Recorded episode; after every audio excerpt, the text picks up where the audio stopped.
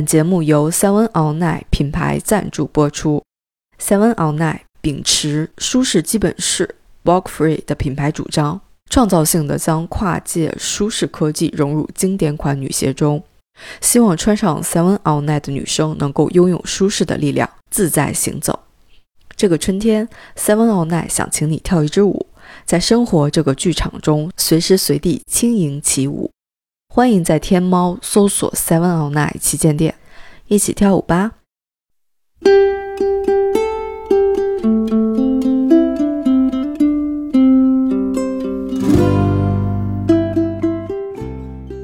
我们去年给清华的学生们做了一次表演。那天其实我们在三天前还不能确定能不能演，因为这个疫情的原因。后来我们去演出的时候，发现现场二百多个座位全坐满了。然后他们真的是我见过最热情的观众，他们会在每一个精彩的地方，你他们会拍手给你们掌声，给你鼓励。然后我们中间还有一个环节，就是教全场的人一起体验呼啦。我就记得全场二百多人，真的是所有人都在和我们一起做海浪。太阳，开花儿，人就是看着所有二百多朵花儿在手中盛放开起来，到天空绽放的时候，你的那种感觉真的是哇，好震撼，很激动的那种感觉，那个给我印象真的特别深，真的特别深。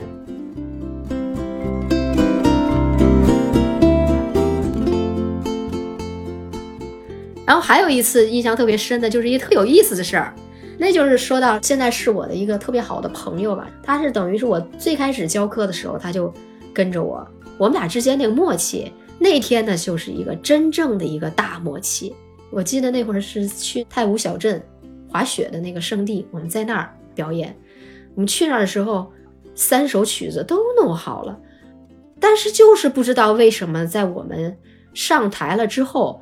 放出来的音乐居然是另外一首，我们应该穿着其他服装，然后不拿道具的音乐。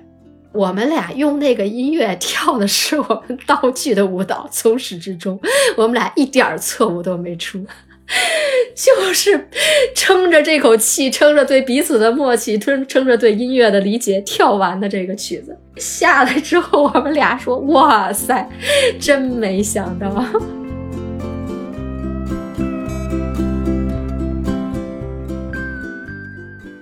哈喽哈，大家好，我叫严莹，在呼啦舞蹈圈里呢，大家一般都叫我暗香。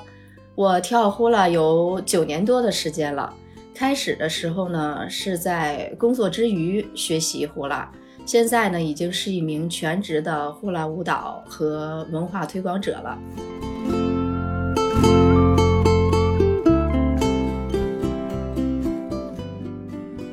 夏威夷呼啦舞蹈这个舞蹈，大家说起来会非常的陌生，但是换种说法啊，是草裙舞。我相信可能听众会一想，哦，我听过草裙舞，但实际上，呃，草裙舞是波利尼西亚群岛的舞种的一个统称。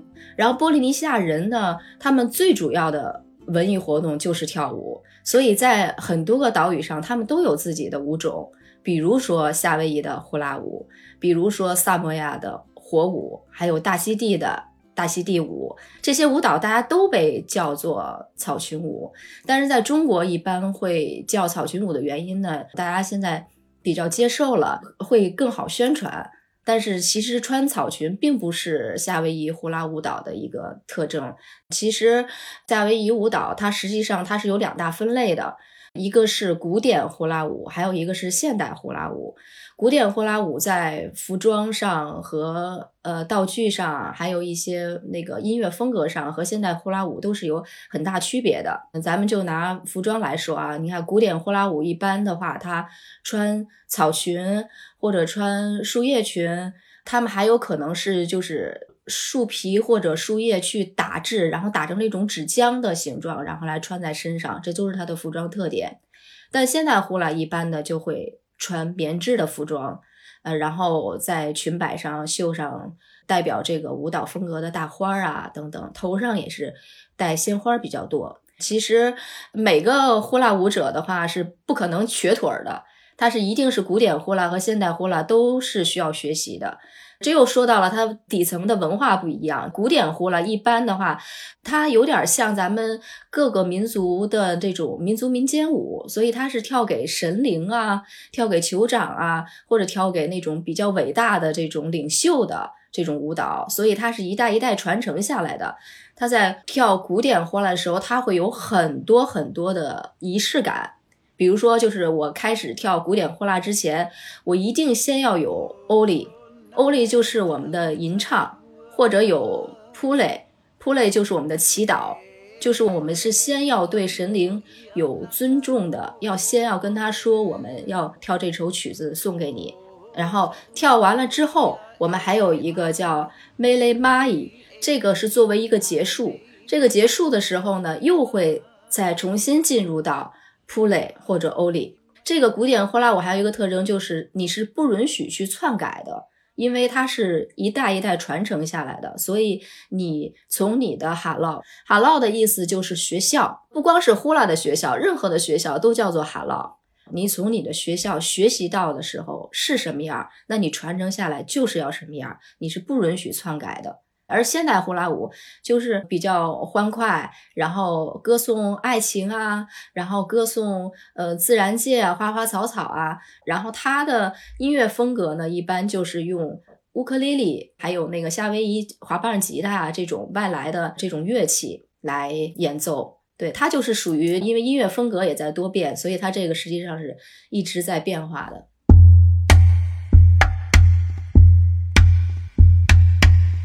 He ui he ni nau E ui a kua na ui a oi Ai ai hea ka vai a kane Ai ai kai kina ka la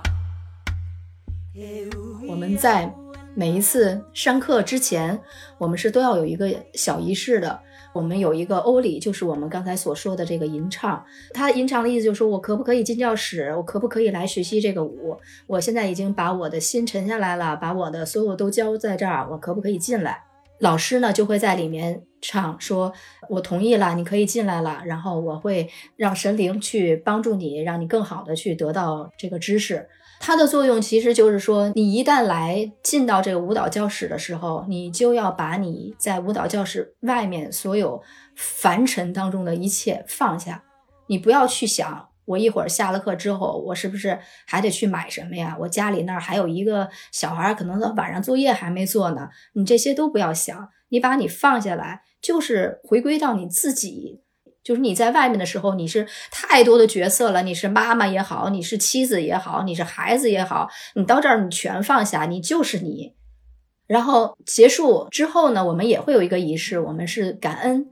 我们每次结束的时候会用中文，还有一个小仪式来感谢呼啦，感谢呼啦让我们相识相聚，感谢呼啦让我们变得更美好，感谢每一代的呼啦传承者，感谢上苍，希望我们能够遵循真正的阿罗哈精神，永远做到友善、团结、平和、耐心，还有谦虚。希望我们能够在人生中找到一件真正热爱的事，为他不辞辛苦。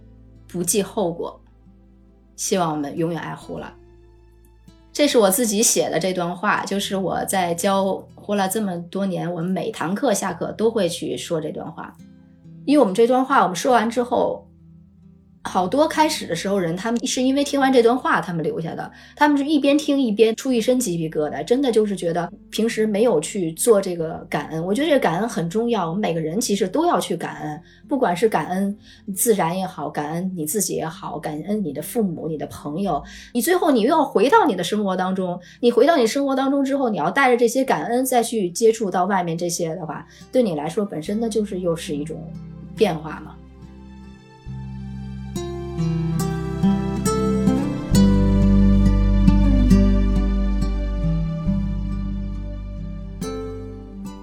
呼啦舞现在在中国来说还是一个刚刚开始在发展的这么一个小舞种，但是在全世界各地来说，可能除了夏威夷以外，我认为最大的一个跳呼啦舞蹈的一个国家就是日本。就是你现在去日本来看的话，就是日本的学校哈唠要比夏威夷的哈唠多好多好多倍。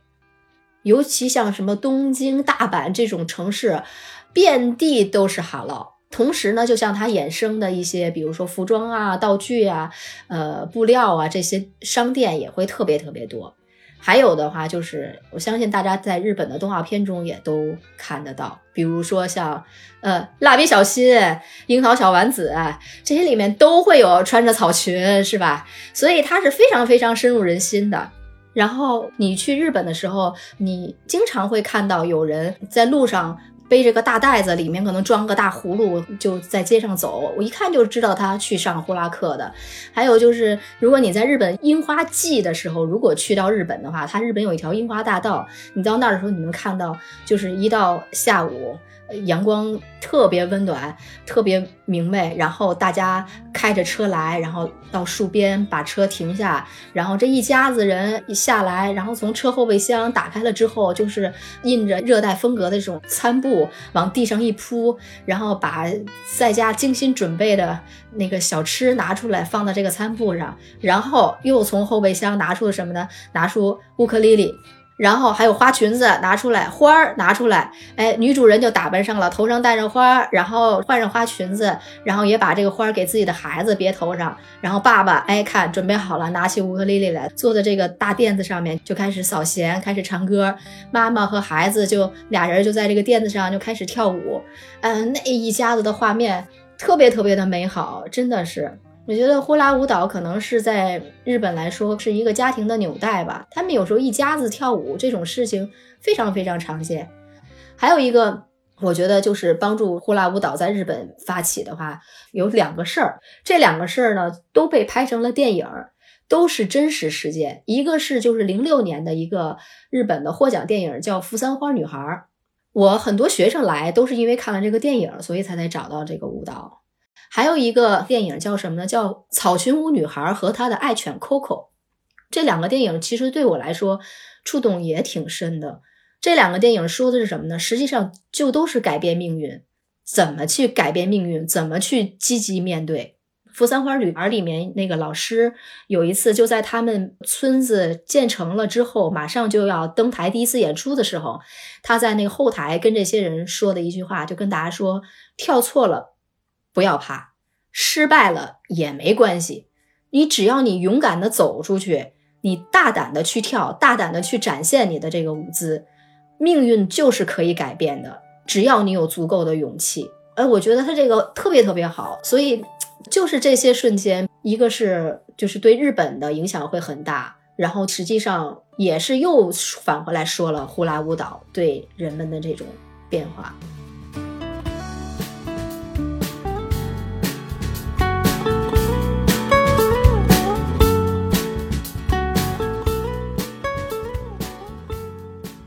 从小就是一个文艺爱好者，我从小学很多很多的乐器。小学的时候，我学过手风琴，后来又学过琵琶，呃，学过中阮，然后舞蹈也是。舞蹈我从小在学校里面就是也是那个舞蹈队的，就是跳民族民间舞、藏族舞啊、新疆舞啊、傣族舞啊，那会儿都学。然后后来。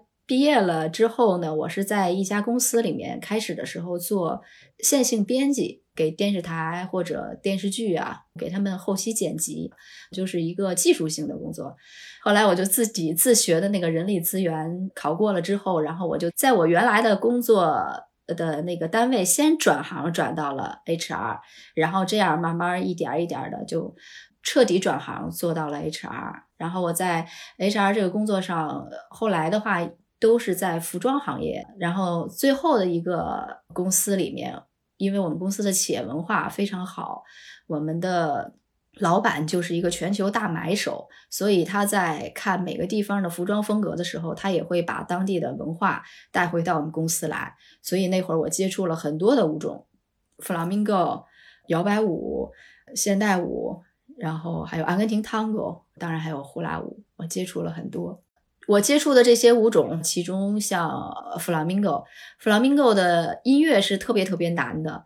呃，我是从小喜欢这种挑战感，所以开始时候我特别喜欢 flamingo，我买了好多 flamingo 的服装，包括他的那个鞋，那个鞋可贵可贵了，还有他的道具。跳了一年多，开始时候我是非常喜欢的，但是就是随着越来越深入的了解之后，发现你要跳好这个舞，需要你有一种不服输的这种性格，充满斗志的性格。然后还要有点儿挑战性，那种侵略性，你才可以去把它跳好。因为我的性格就是有柔有刚的这部分，但是我没有那么强的攻击性，所以我就是一直跳不进去。后来我就是慢慢的推出弗朗明哥了。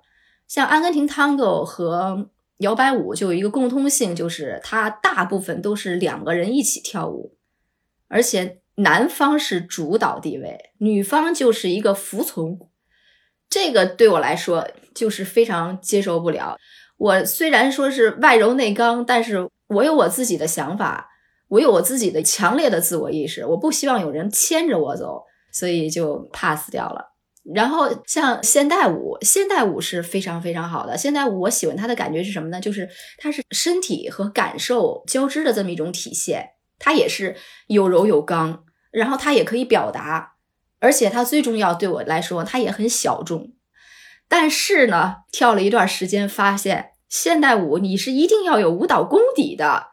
虽然是说我从小是文艺爱好者，但是我没有去经过这方面的训练。你现在让我劈叉、横叉、竖叉、下腰，你没有这个的话，你想展现现代舞，你就是永远瘸腿儿。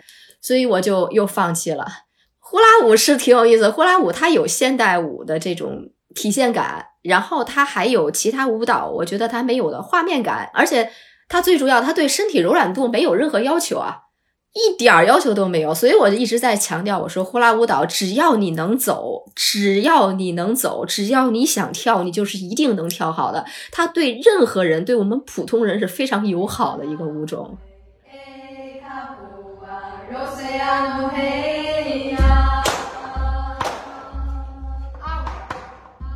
我觉得对于呼啦舞蹈，我听到最多的误解就是这个舞蹈太简单了，太慢了。我一直是说呼啦舞蹈是既简单又难。呼啦舞蹈它简单的地方，我刚才说了，它包容性很强，它不需要你呃身体的柔软度、年龄，你从一岁到九十岁。我在夏威夷看到很多跳呼啦舞蹈的人，九十多岁，他们会扶着助行器来跳舞，然后把助行器放在一边之后，他们就开始跳。他们的动作虽然不大很小，但是你看的那叫有一个韵味，有一个感觉，那就是舞蹈啊，那就是舞蹈本身的魅力。它就是这么简单，就是让你好上手。但它难难在哪儿呢？就是它发力的位置和其他舞种很多地方是不一样的。比如中国舞，你看啊，把腿一抬起来，啊一做，都是在腿下面在动，上半身是灵活的，也是在动。但是呼啦舞蹈是整相反的，呼啦舞蹈是要求你下半身，你不管怎么流动，上半身都是稳在那儿的。你看，像呼啦舞蹈的时候，我们有一个说法，就是我在跳舞的时候，下半身你一定要像水一样，上半身你一定要像山一样，水一直是围绕着山一直在流动，但你的山一定要稳在那儿，要不然怎么能叫稳如泰山？你上半身一定要稳。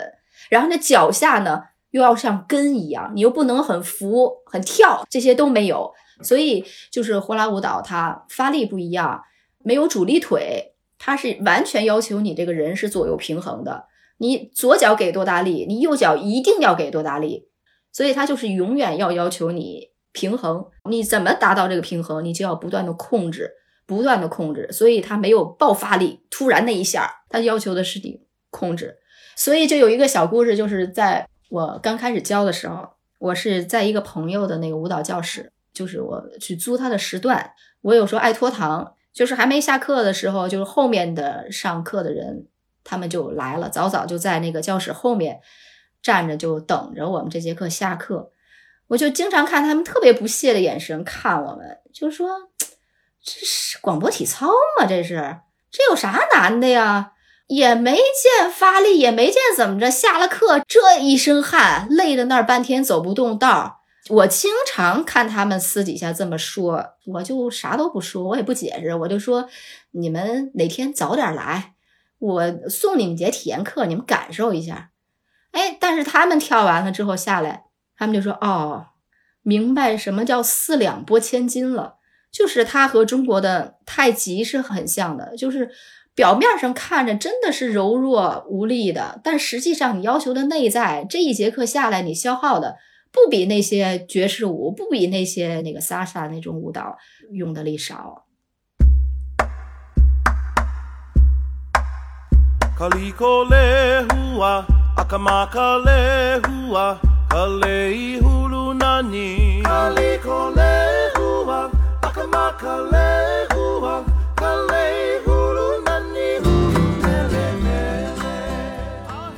我决定去夏威夷的契机，实际上是很有意思的一件事儿，是因为那年夏威夷航空和夏威夷旅游局都开始对中国的市场开始做推广，所以夏威夷航空公众号的一篇文章呢，就是让大家在下面留言。然后最后抽奖，抽到他之后送一个他北京到夏威夷的往返机票。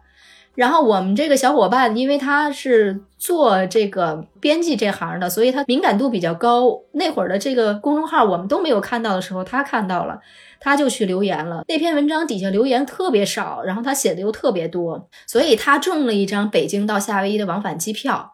然后他就跟我们说说，哎呀，我中奖了，要去夏威夷，说要不然咱一块儿去？我也不想自己去。就这样，然后我和另外两个北京的小伙伴，我们四个一拍即合，走着我们就走了。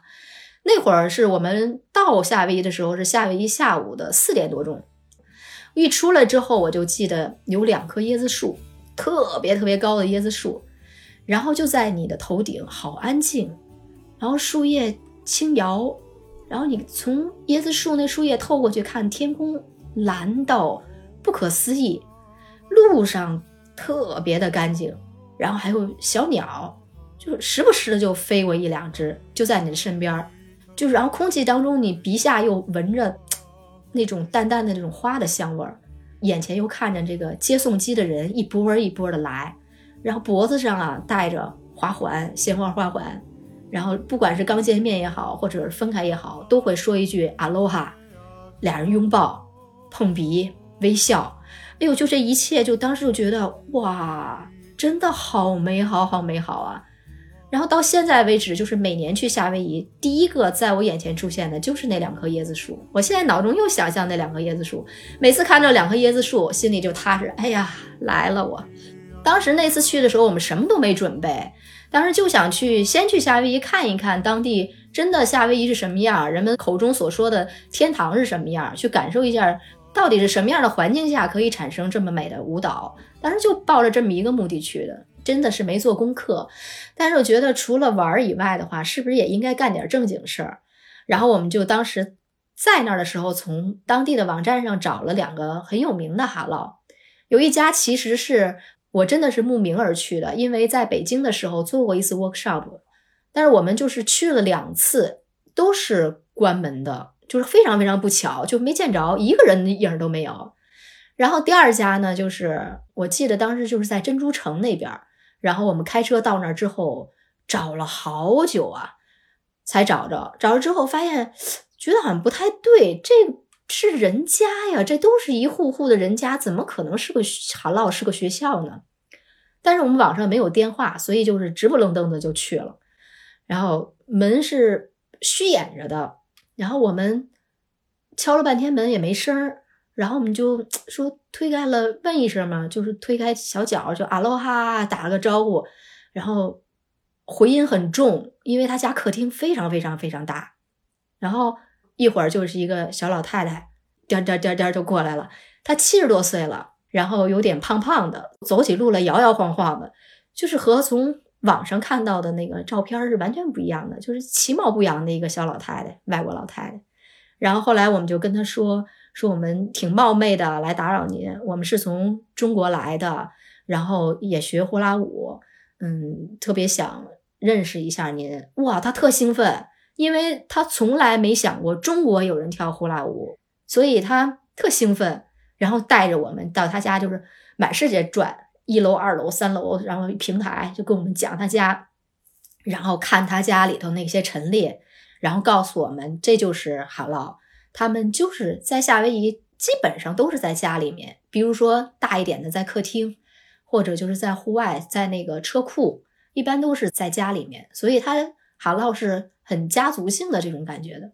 然后他家呢就是非常非常大的客厅，然后客厅呢有一面就挨着一面湖，所以就在他们家的时候，一到下午的时候，一屋子的那种波光粼粼的感觉，觉得好梦幻，好梦幻。我就觉得这种地方上这种呼啦的课，和你在你想象当中的教室是完全不一样的。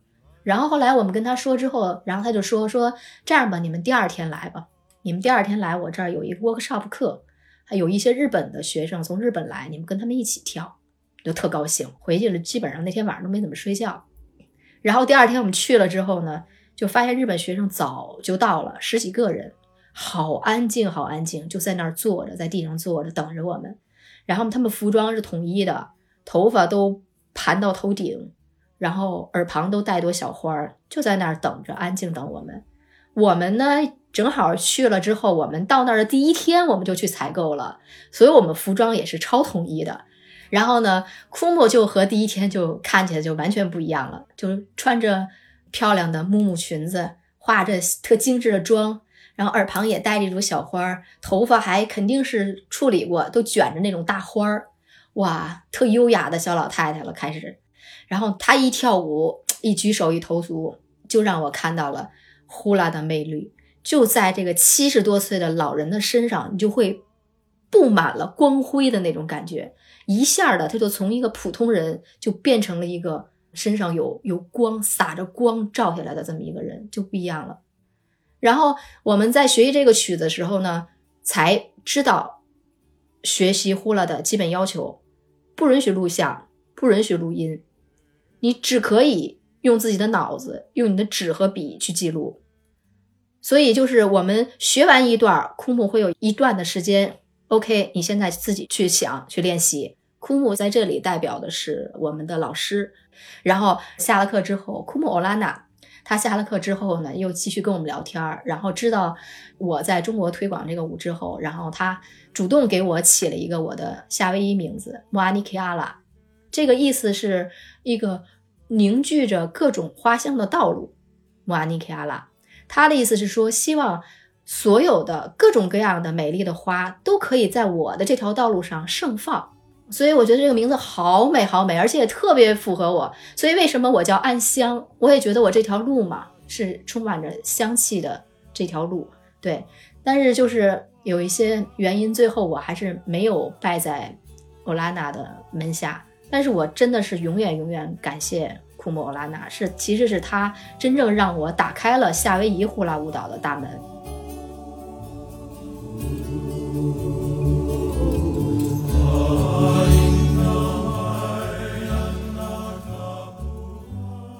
我每年会去夏威夷两到三次嘛。然后去欧胡岛、大岛、可爱岛、猫一岛这些地方我都去了，然后拜访过好多好多的哈喽，上了好多好多的大课，workshop 课也好，私教一对一也好，我都在上，然后感受每一个哈喽的舞蹈风格，然后枯木的授课方式，这就像什么？就像我在恋爱，但是我想稳定下来，我想结婚了，我要结婚找这个对象，我一定不能随随便便就找。我一定是，这就是我的真爱。我要真正想，我可不可以和他过一辈子？那我肯定是全面考量，就互相的这种契合度，我才能去找我最适合的那个。就是在中国来说，就是好多跳呼啦的舞者呢，开始的时候他们就特别想找一个有名的，就想找一个特有名的。嗯，其实我觉得开始时候我也这样，我拜我就拜在最有名的枯木门下，在这哈唠里面，大师那肯定是学出来不一样，当时就是这种感觉。但随着就是差不多在第八次的时候，我见到了我这个枯木，我才发现就是有没有名望，是不是大师，其实没有那么重要。就是我我说一件特有意思的事儿，就是说有时候我如果觉得跟这个枯木契合度不高，因为我英语不好嘛。我说不行，但我听还行。就是如果我觉得跟跟这个枯木有哪儿不太对的地方的时候，他说话我是听不懂的，我完全听不懂，我不知道他在说什么。但是我要是对这个枯木印象特别好的话，我觉得他说什么我都懂，好奇怪的这种感觉，你知道吗？然后就是在这个哈劳，我第一次去的时候，然后库木在上课呢。当时学的一首曲子是《Maki Ailana》，说的是在欧胡岛的一个叫 Maki 的小岛的这么一个故事。然后库木就说：“你来加入吧，跟我们一起来上这堂课。”我当时的感觉跳起来的时候，我就觉得，哎，这个舞蹈动作跟我。之前学的好多不一样的地方，哎，我觉得他的很多动作编排也好，动作也好，对我来说很新奇，所以让我非常非常的迷这个这个舞。然后又在练的时候，枯木让他的三个阿拉卡伊，阿拉卡伊的意思是助教，这三个阿拉卡伊分组带着我们练习。然后我分到的那个组的阿拉卡伊也是胖，但是他跳的特别好，特别有感觉。然后他呢，就是一丝不苟的给大家调整手的位置、身体的位置、脚的位置，一个一个的调，一个一个的调。然后分组结束了之后，三组一起跳的时候就特别整齐。然后枯木的眼睛又特别毒，他又可以再看到每一个人轻微的不同的小的问题。就这一堂课下来，我觉得我这一堂课都顶我之前学习这么长时间。然后我就看到。哈喽的每一个人跳的都很好，然后身体的侧身的程度就跟一个模子里刻出来一样，你就让我一下都觉得，哎，这是夏威夷的真正水平，真的不一样。然后下课了之后，还没急着下，库木就跟大家说，我们接下来有一个小表演。然后呢，我们那天我们穿什么，我们头上戴什么，头发怎么盘，我告诉你这怎么盘，那怎么盘，然后出发。你要不然就跟他走，你怎么怎么谁去接谁？哇，他是事无巨细，每一个人就是安排好了这些所有的小的事情。这个又是让我对枯木的另外一个改观，因为我接触所有枯木，他是不管这些的，他完了就走了。然后谈话的时候，那气氛又特轻松，就跟在上课时候那枯木那个严肃劲儿都不一样，大家都笑，说两句就笑，说两句就笑，闹。枯木笑得最大声，哈哈哈哈的，那前仰后合的，我当时就知道，我说我找着了，我说这枯木是我找的，我一定跟他会特别合。后来又跟他上了三次的一对一课，后来我就跟他说，我可不可以拜在你门下？就这样，最后我就成了我们哈唠的入门弟子了。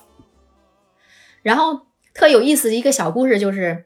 夏威夷的哈唠是有传承制的，它这个传承制呢，就像我们中国的京剧啊、相声这种，它是有一定是门派之别的。因为你一旦入了这个门派，就不可以再到别的门派学习，因为每个学校的脚步的名称可能都不一样的，然后手部的动作到底是怎么展示这朵花儿、怎么海浪，有可能是细微的区别的，或者你的编舞是有很多很多不同的。如果你一直没有一个门派，老在各个哈唠里面去学，你学完了之后有可能是四不像，就是你不知道你到底是哪个派别的。所以一般在拜了师之后，就是枯木会告诉你有很多的门规，比如说你就不可以再到这个派别之外的其他地方学习。你要跳这首舞蹈的话，是要经过我的允许的，不可以随便教给别人的，不可以录视频发布的，等等等等一系列的很多很多很多要求。但是我的枯木是最神奇的，就是我拜师那天，他说完我这些之后就 OK 了。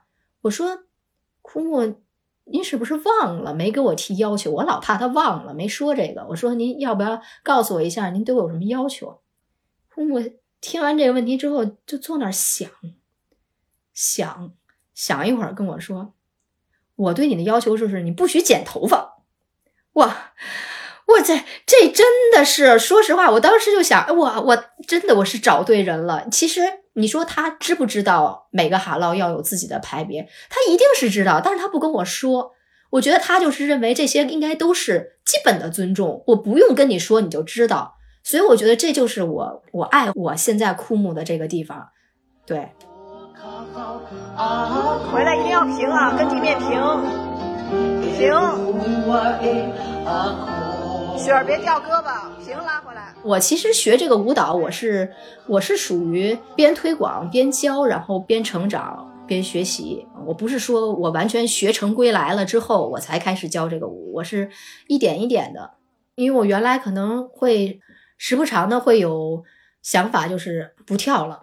不管是我就是自己在跳这个舞，我觉得有一段时间没有进步上，老达不到我心目当中的那个舞者那个标准上，或者是说在推广上或者在人际交往上出现一些问题的时候，我都打过这种退堂鼓。但我觉得现在，现在让我在想，你还有没有这种想法？我是没有了，因为我是觉得就是。我身后的这些支持我、爱着我的这些人，他们会一直推着我往前走。对，就比如说，就是我刚开始我离开工作岗位之后，然后推广这个舞蹈那会儿，我就是没有自己独立的去做工作室嘛。然后，但是就是在疫情的这种大环境下，我决定了我要做一个自己的工作室。原因就是说，一个是。在疫情期间，我觉得大家可能会觉得跟别的人在一个舞蹈工作室里跳舞，他们会觉得有安全性的这个问题。还有一个，我就觉得我做了这么多年了，我也需要给这些爱护了的人一个家。当时就没有想过，本来就不好做，又是在疫情当下，大家心情就不在跳舞上。你这会儿去做这个工作室，一定是有困难的。我没想这些，我当时就找地方。我现在工作室是我在网上找的第一个场地。我去了之后，我就定下了，我就直接定的这个位置了。然后呢，就开了之后，我觉得告诉大家有自己的家了。然后真的是这些人，他们对我的帮助特别特别大。比如说开始的时候，收拾这个屋子、装修、怎么扫地、怎么擦，他们有空全都来帮我。他们真的是把这个地方当成他们自己第二个家一样的，去特别精心的去呵护。我还有一个学员让我印象特别深的是什么呢？就是我刚做这个舞蹈工作室没多久，他就有一天晚上给我打了一万块钱。哎，我说怎么回事？我说你卡里还有钱呢。他说香香，因为现在疫情，我的工作现在也不是特别好，我的我的工资现在也下降了，但是我真的特想支持你，咱们有自己的地儿了，我特高兴，所以我先给你打一万块钱。我我能力现在只能这么多。我先给你打这么多，反正这就算我预付的学费吧，你就慢慢扣就完了。我就只能帮你到这儿。我就是，我就觉得大家就是对我的帮助真的特别大。我们都通过这个舞蹈找到了我们自己第二个家，真的是这样。所以在我来说，呼啦真的不是舞蹈，呼啦是。我们这所有人的一种媒介吧，把我们这些人融在一起的。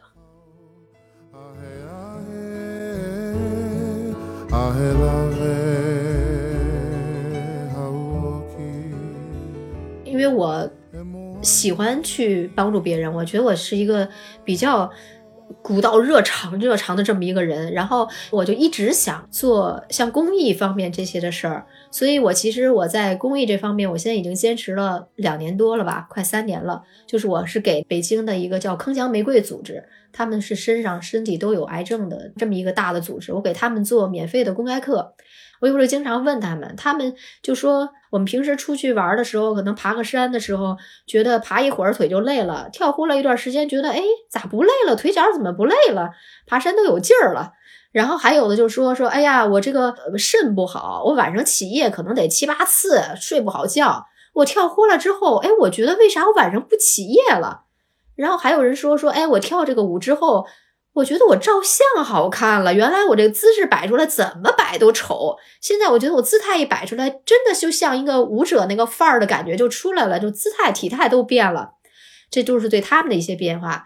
然后我身边的学员呢，其中我有一个学员，他是一个美容院的老板，所以你想他亲力亲为一个美容院，他每天要面对的，不管是员工也好，还有顾客也好，然后还要房租啊、水电压力，他每天压力特别大。他那会儿他说他是有抑郁症的，而且他那会儿又得了甲减，也不愿意动，然后身体又发胖。他原来特别美的一个人，也是特别偶然的情况下，他知道了有呼啦，然后跟我开始学习。他现在学了有三年多了，他是我最强的呼啦舞蹈的那个推广大使。他跟他身边每一个人说，他每天朋友圈得发十几条呼啦的消息，他自己跳舞的视频。他每天真的，他至少要跳四五个小时在家里面。他说，心情一不好了，他一定要跳呼啦。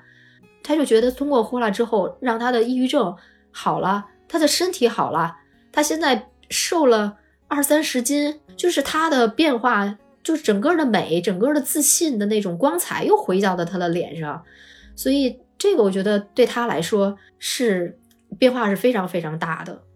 然后还有一些人呢，就是生理方面的。去年我有两个学生，他们两个都癌症了，就是都突然查出来癌症了。后来这两个人，因为他们不是在一个班上课嘛，他们平时的交流不多，但是给我的反馈，俩人真的都是做完手术的第二天就躺在病床上，就都听着呼啦音乐，然后都是用。一侧没有手术的那边的胳膊抬起来去做动作，就在床上躺着就开始跳舞了。真的是第二天俩人不约而同的都在做这件事儿，这个真的是我是真没想到的，我之前是真没想到的，他们是这么这么的爱护了。其实我觉得我。这一生当中，我觉得我还是很顺风顺水的，我没有经过什么很大的挫折。我就在他们身上，不管是他们家人出现问题啊，或者工作出现问题，或者他们自己的身体出现问题的时候，他们那种坚韧不拔，他们那种继而，那种坚强的那种内在那个力量，确实是能让我学习到很多很多的。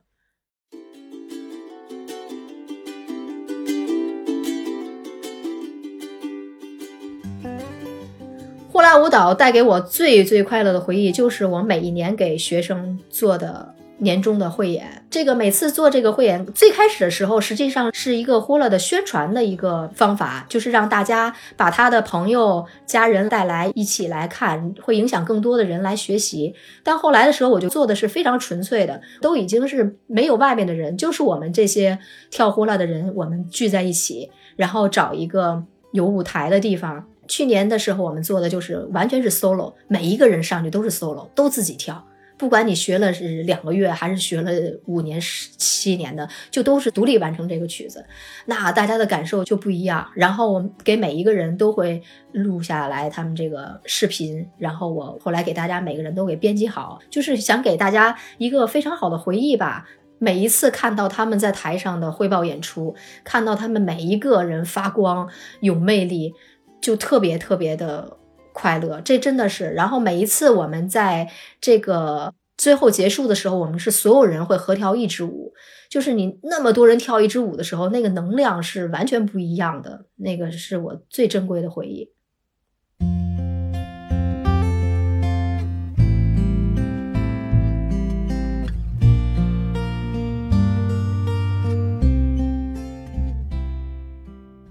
我在跳舞的过程当中，我最挣扎的地方其实就是热爱和工作的区分吧。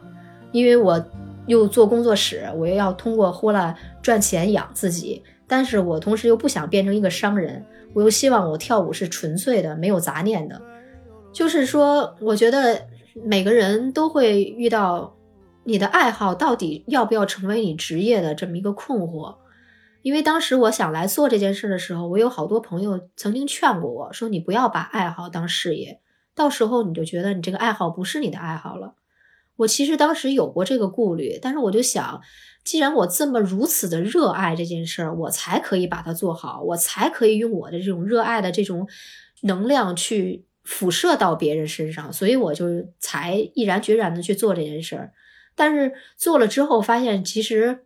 还是真的会对你有影响，比如你还是会想，今天上课的学生呀这么少，这学员又有流失，那我这个月的房租我还没交，这个厕所还一直在漏水，我我跳完这个舞去修啊，还是我先找人来修啊？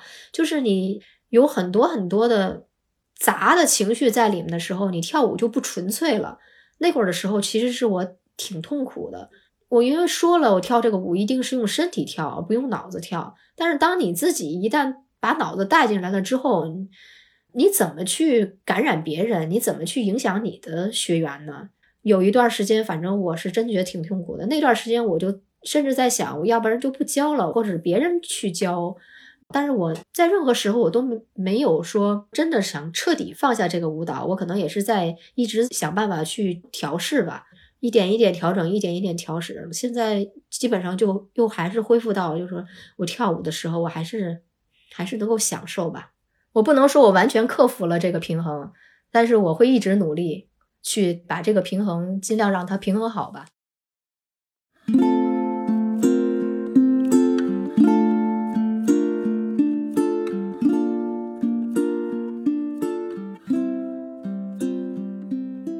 我觉得呼啦舞蹈和普通人最大的链接是什么呢？我觉得呼啦舞就是为普通人而呈现的舞蹈，就是它不会高高在上，也不会觉得让你高攀不起。就是如果你要想学，一定会学会，一定可以找到自己的身体，找到自己和自己内心对话，找到自己和天地和自然万物对话去链接的这个轨迹。我会非常非常的推荐所有的人来。体验来学习呼啦舞，来亲身的感受呼啦带给你的变化，感受这个天地的这个美好。我觉得，尤其是在我们现在这后疫的时代，我觉得我们的精神更需要有这么一种寄托感，我们的身体更需要有这种强壮感，要增强我们身体和精神双重的这种抵抗能力才可以。然后，我希望我们每个人都可以做到，我们是向下生根，向上开花儿，然后做我们自己最坚强而美丽的，我们最稀有的这朵花。这朵花就是我们自己。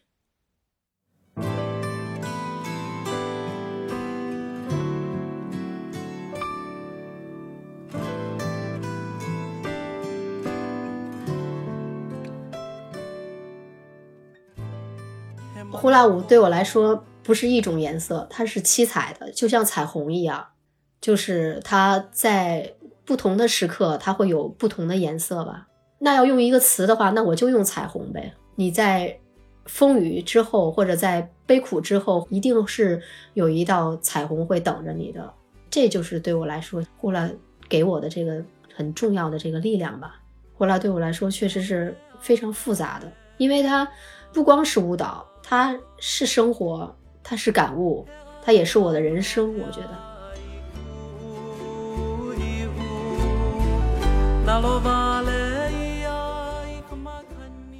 今天天气幸好，我的心情尚好，然后我幸好可以起舞，然后我可以给我自己跳舞，我也可以大家一起跳舞，我可以跳给我爱的人看。我也可以跳给我大自然、山川啊、河流啊、花草啊，我幸好可以用呼啦来表达我的一切。我觉得这可能是我的幸好瞬间。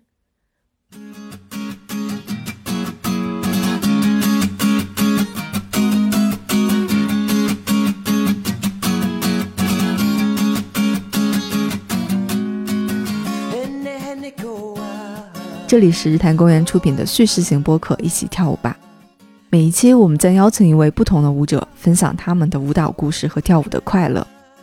除了播客节目，我们也为大家准备了视频舞蹈小教程、线上舞会等活动，欢迎大家在节目介绍或日坛公园公众号获取更多信息，参与互动。